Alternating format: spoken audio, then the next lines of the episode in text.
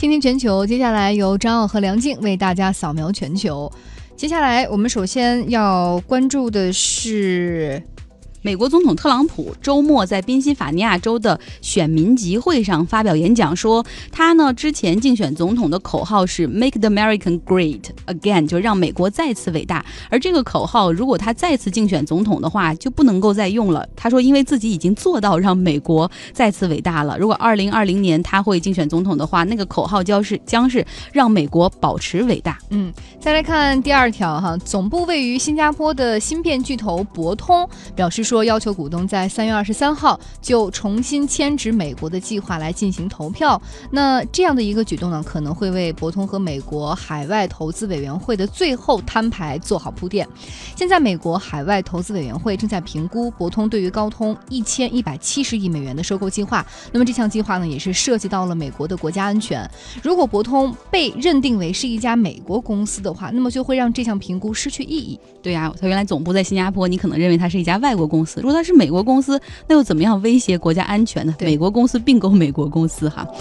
沙特阿美石油公司的 CEO 纳塞尔表示，公司上市所需要的准备工作将会在2018年的下半年完成，而具体的上市时间也就就此推迟了。原计划是2018年下半年 IPO，而现在要推迟到了2019年。之前呢，沙特的皇室对于沙特阿美的估值目标为两万亿美元，而且计划出售百分之五的股权，以获得一千亿美元的资金，再注入到他们的主权基金来进行多元化的投资，帮助沙特摆脱。托对于石油的依赖，很多人说你们赶紧上市啊！现在股票的这个市场这么好，你们一上市，这个估值会给的比较高哈。但是看来沙特内部还是希望做更周全的准备。最后一条来关注迪士尼旗下漫威的超级英雄芯片《黑豹》上映仅二十六天，全球票房就已经超过了十亿美元了，这也是第十六部破十亿美元的迪士尼影片，也是。漫威的第五部，它呢排在《复仇者联盟》《钢铁侠三》《复仇者联盟二》《美国队长三》之后。有人说，这个黑豹真的有可能会成为一个新的超级英雄的大 IP，因为它是最近几年少见的一个 IP 形象，而且呢，就好像还蛮符合现在人那种尝鲜的口味的。对，而且关键是很多政客都点评说，这是漫威和迪士尼的进步，这是第一部以黑人为主角的超级英雄电影题材。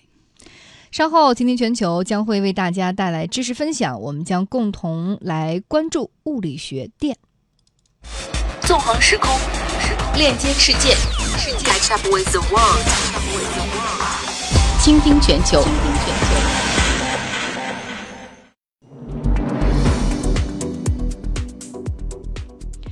今天全球继续来关注物理学电。上周呢，我们讲到了电的另外的一个应用——传感器。它的本质呢，就是把物理量变转成电量进行测量和感应。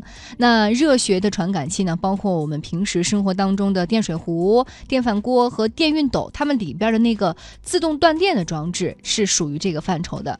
另外呢，我们也讲到了光学传感器，像鼠标、电视遥控器，还有烟雾报警器，也是出于这样的一个。原理，嗯，那今天我们就要来讲这个系列的最后一集了哈，来继续请出人大附中的物理老师李永乐，他的本科是北大物理系，研究生是清华大学电子工程系的，要跟李老师继续来聊一聊传感器。那还有一种传感器的应用呢，是磁学传感器。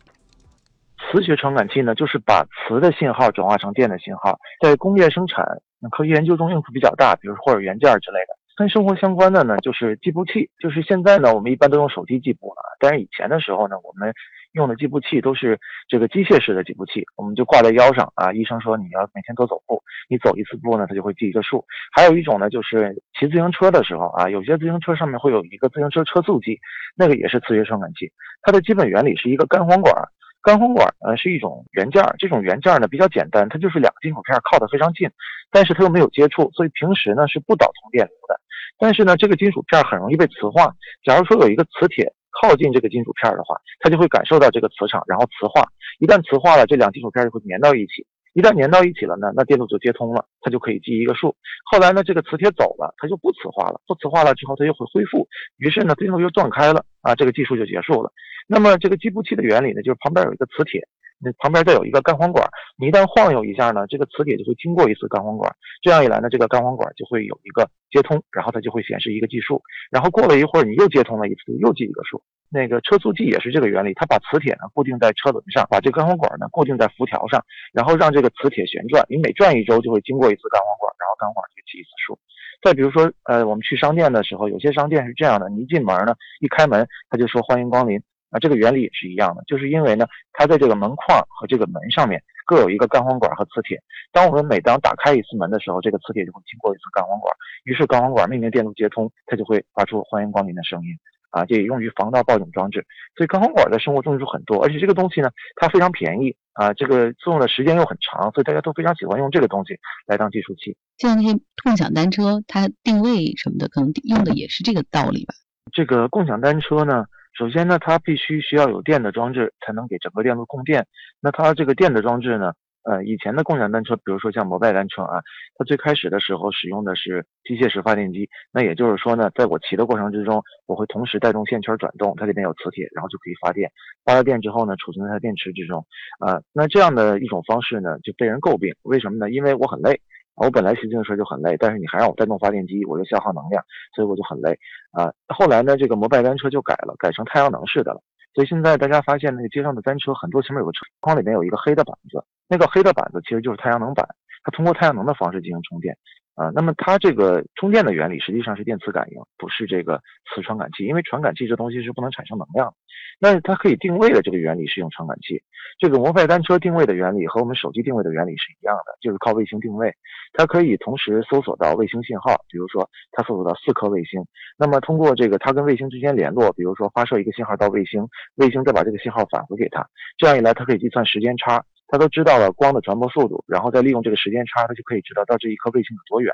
那么它如果知道了到四颗卫星有多远的话，它就可以把自己的位置定下来。这就是手机定位的原理。那在这个手机定位的原理之中呢，可能还需要用到，比如说相对论的一些观点进行修正啊，这个就比较复杂了。那么它的定位原理反正是跟手机是一样的。好，非常感谢李永乐老师给我们带来的介绍哈。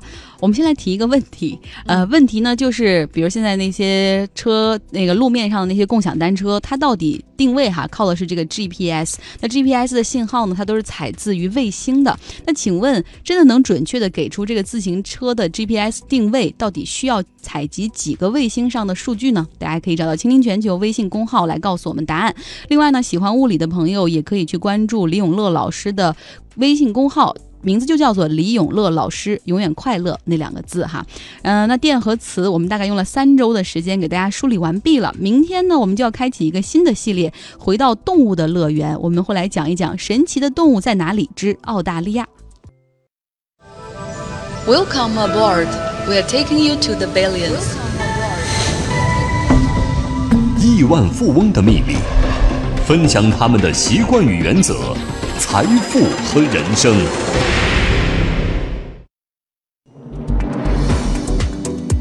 欢迎来到亿万的世界，我们继续来讲巴菲特。伯克希尔哈撒韦公司的老板即将年满八十八岁，他的投资组合五十三年来的平均年收益超过百分之二十。巴菲特全面掌控伯克希尔哈撒韦公司的时候，那个时候这支这家纺织公司的股价只有十九美元。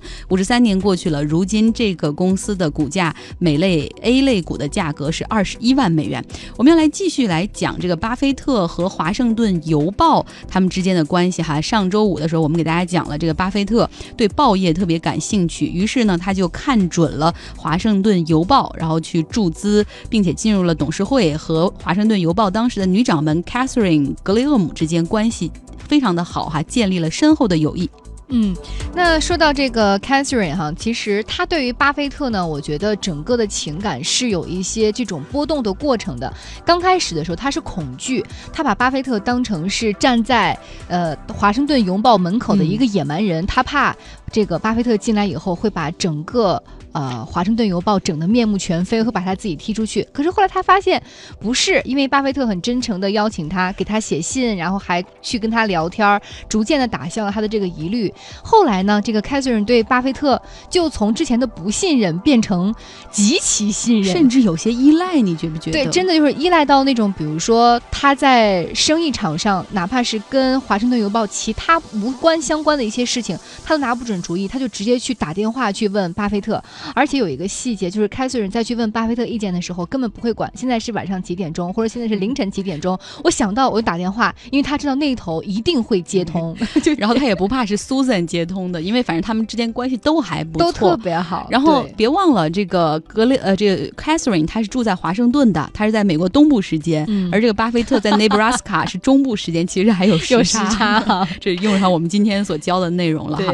然后这个巴菲特几乎成了 Catherine 的家教，他经常会带上一大堆公司的财报，就教这个 Catherine 去读这个财报，然后甚至还会跟他开一些小玩笑。除了教这个 Catherine 之外，他也给这个华盛顿邮报那些高管们去上课，点点滴滴的灌输财务方面的一些理论和知识。大家都知道，这个报纸的高管，人都把自己当成新闻人，然后原来其实对财务都不感兴趣，但是在巴菲特的影响之下，这些人也开始逐渐的懂上经营了哈。对，那比如说在巴菲特的影响之下呢，现在华盛顿邮报的很多高管都认为，目前公司整体的业务增长率没有那么重要，最重要的是每股的收益增长率。就等于说，你把这一张披萨虽然少分了几份，但是你每一块披萨上它的奶酪多呀，那你赚的就多呀。甚至而且就是让他的高管们哈，对自己的这个股票特别有信心，还进行大规模的回购啊，以此。在未来的市场当中，可以赢得更多的利润。嗯，大家都知道，一听说让这个公司拿钱去回购股票，听着就像门外野蛮人要干的事情。因为你回购股票的时候，股价会上涨嘛，像巴菲特这样的外部来的股东就会挣钱。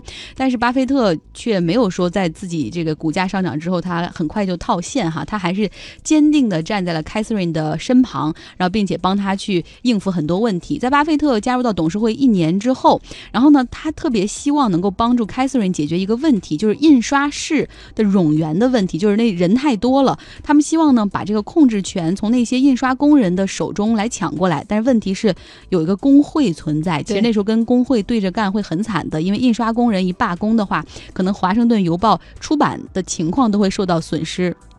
然后那个时候，他的一个竞争对手叫做《华盛顿明星报》，就趁虚而入，甚至还挖走了他的广告客户。嗯，但是当时呢，就有一个说法，就是说，要不然就建议《华盛顿明星报》和《华盛顿邮报》你们一起联营吧。对此，巴菲特是坚决反对的，因为他觉得我很看好《华盛顿邮报》目前的市场，他已经占到华盛顿当时报业的百分之六十六，感觉马上就要占领整个市场了。这时候你干嘛要去跟那个《华盛顿明星报》联营？而且我不看好他的公司的资质和未来。那凯瑟琳呢？这个时候也是非常相信巴菲特的判。判断，他觉得嗯不联营自己干，嗯，然后最后呢，这个坚持了四个月之后，跟着 Catherine 他们对着干的罢工的工会组织瓦解了哈，然后这个华盛顿邮报就保持着很好的市场份额，并且越做越大。而且这时候要插一个小的细节，刚刚我们不是说 Catherine 对巴菲特就是那种极其信任的那种感觉吗？就是他在。有一个表现的形式，比如说他在平时开董事会的时候，经常会说这个事儿怎么怎么怎么怎么样，原因是因为巴菲特说怎么怎么怎么怎么样。然后有有人质疑说你这说的对吗？然后他的回答方式就是说，那你看呀，那你要不然你要不相信，你就去问巴菲特。就是他言之巴菲特，就是什么话都是巴菲特说，就完全感觉。当时有高管认为说，凯瑟琳被洗脑了，对，被完全控制了哈。然后那个时候呢，凯瑟琳几乎是每隔一天就会跟巴菲特打一次电话，然后呢，就是就是让巴菲特那边根据他提出的问题，不加思索的就能给他整理出一个演讲大纲，而且逻辑上还是滴水不漏的。甚至凯瑟琳还会把他们俩的谈话内容给录下来，觉得太精彩了，日后还要再好好学习一下。对，所以明显感觉凯瑟琳把巴菲特。视为他的老师哈，但是呢，我们不得不说，巴菲特不光是演讲技巧很高，他其实在与人沟通的时候也是有一定的这种行为技巧的。比如说，他明明现在已经知道凯瑟琳对他很信任，而且有一些商业决策上非常的依赖，但是呢，他不是说我完全把我所有对事情的判断都全部告诉你，他会放一定的空间给这个凯瑟琳，并且鼓励他说：“我相信你在学完了这么多相关的术语，学完了这么多知识之后，你可以自己做出正确。”确的判断和选择。然后这个时候，凯瑟琳就会觉得哇，老师这么相信我，那我一定要更加努力的去完成这个事情。如果这个事情他做对了，凯瑟琳就会觉得哇，这个老师太好了，他对我又这么信任，而且又教给我那么多，是，就于是就那个信任感就更加递增了。不是说他会觉得我自己不是被完全控制的那种状态。但这个时候，很多人觉得他们俩关系很奇怪，又很像师徒，又很像情侣哈，甚至坊间就流传说，巴菲特跟凯瑟琳的。感情已经不是纯粹的友谊了，然后但是实际上呢，这个巴菲特还有 Susan 以及 Catherine 之间三个人都是好朋友。虽然有的时候巴菲特自己去华盛顿很少带自己的妻子，然后甚至跟这个 Catherine 在各种各样的饭局上闲逛啊，然后两个人聊天呢，但是没有什么问题。有的时候他也会说带着 Catherine 带着这个 Susan 一起去 Catherine 家住哈，然后跟这个 Catherine 成为好朋友之后，成为 Catherine 的座上宾之后。那个巴菲特也就进入了美国政界的主流，那是《华盛顿邮报》这个女老板的客人，所以他很快就成为了社会的名人。嗯，而且埋下一个小小的伏笔，其实，呃，凯瑟琳对于开拓巴菲特的人际圈起到了非常重要，而且在未来，呃，华盛顿，呃，在这个。巴菲特他未来的商业帝国当中，其中有一部非常重要的棋子，也是因为 Catherine 的牵线搭桥才最终完成。他们俩其实是互相有所帮助的。嗯，是。那这个时候再给大家介绍一句，Susan 怎么样了？就是巴菲特的太太。嗯，那个时候 Susan 其实并不吃醋，反倒感到轻松，因为以前我们也说过，巴菲特其实在生活中很依赖 Susan 哈，就有点各种事儿都要找 Susan，尤其是生活上的一些事儿。而现在巴菲特把很多时间花在了华盛顿，而 Susan 这边他就可以。可以干一些自己真正想干的事情了。他呢，投身于一个挽救当地高中的项目之中。由于种族的问题，那个高中的学生流失情况非常的严重。然后另外呢，这个苏森还一直特别想当一名歌手。对。然后巴菲特就鼓励他说：“你有机会就去唱吧。”后来真的进到一个酒吧里去当驻唱歌手。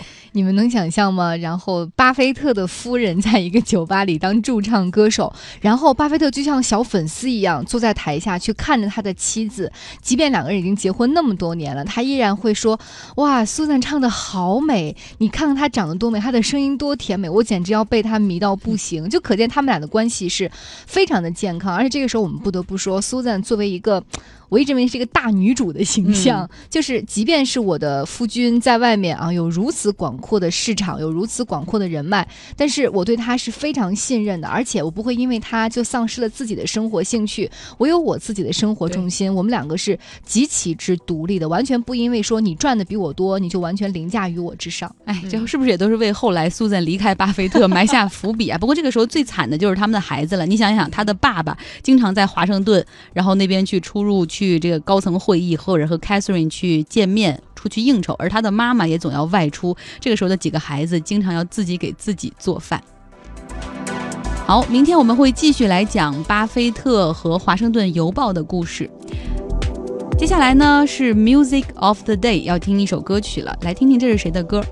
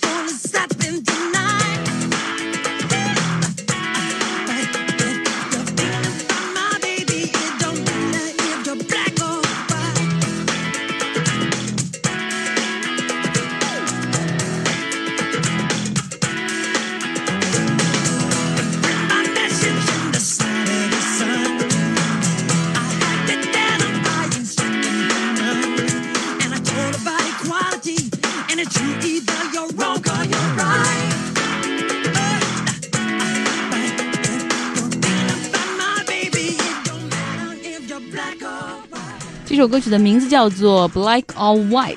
一听到这首歌曲的梁静说一听到那个哇哦，就你一听那一声，你就可以断定一定是他。对，就是 Michael Jackson 已故歌王哈。这首歌曲呢是发行于一九九一年的，被收录在专辑《危险之旅》中。这首歌曲也是他作品中被播放次数最多的歌曲之一。嗯，那这首歌呢，集合了多种风格，有舞曲，有 hip hop，有硬摇滚等等哈。一经推出，也是创造了全美百分之九十六的音乐电台必播曲目。哪怕到了这么多年过后，我们经济之声还在播这首歌。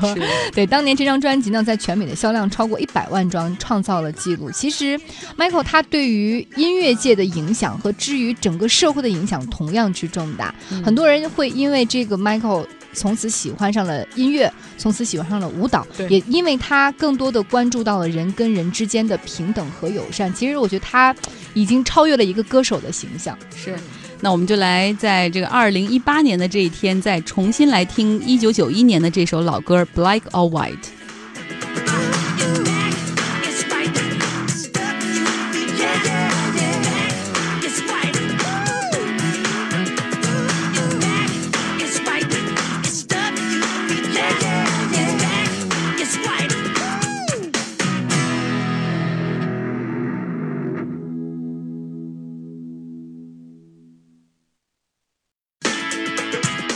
好，伴着这首歌曲，我们要来说一说今天问题的正确答案。第一个问题呢，美国总共哈算上这些海外的领地啊、海外的那些岛，它总共有九个时区，而美国本土是有四个时区。除了大家平时比较熟悉的这东部时间、西部时间、中部时间之外，它还有一个叫做山地时间，像盐湖城啊、丹佛都是山地时间。这个问题回答对的朋友，我们选一位来送，他叫仓促的。青春，然后另外一个问题呢，就是关于这个街面上的动共享单车哈，他们到底是怎样来标注这个位置的？GPS 定位是如何实现的？他们呢，这个 GPS 的实现主要是靠卫星的定位，那单靠单一卫星的定位是做不到的，要四颗卫星上面的数据集合起来才能够测定它的具体位置。那也跟大家提前透露一下，我们会在三月二十一号、二十二号两天录制新一季的烧脑季，嗯而到时候我们也。会请一位专家给大家讲一讲这 GPS 这卫星定位系统到底是怎样实现，为什么一定要四个卫星才能够测出来，而中间又怎么样运用到相对论的一些理论呢？嗯，呃，另外呢，也给大家汇报一个小小的成绩哈。我们的这个新节目开播之后呢，在上个月我们的收听率有了大幅度的增长，对我们俩很高兴。当然也希望大家能够把这份小小的喜悦可以传递给你身边的朋友。如果你觉得节目 OK 的话，还不错的话，可以多多推荐给你周围的朋友，大家一起来听。我们的任务是嗯一人给我们多发展五十个听众，天哪，没有了。好艰巨。不玩微商那一套，我们来说 另外两位获奖听众的名字哈，一位叫 Sophia，另外一另外一位叫做 Ray。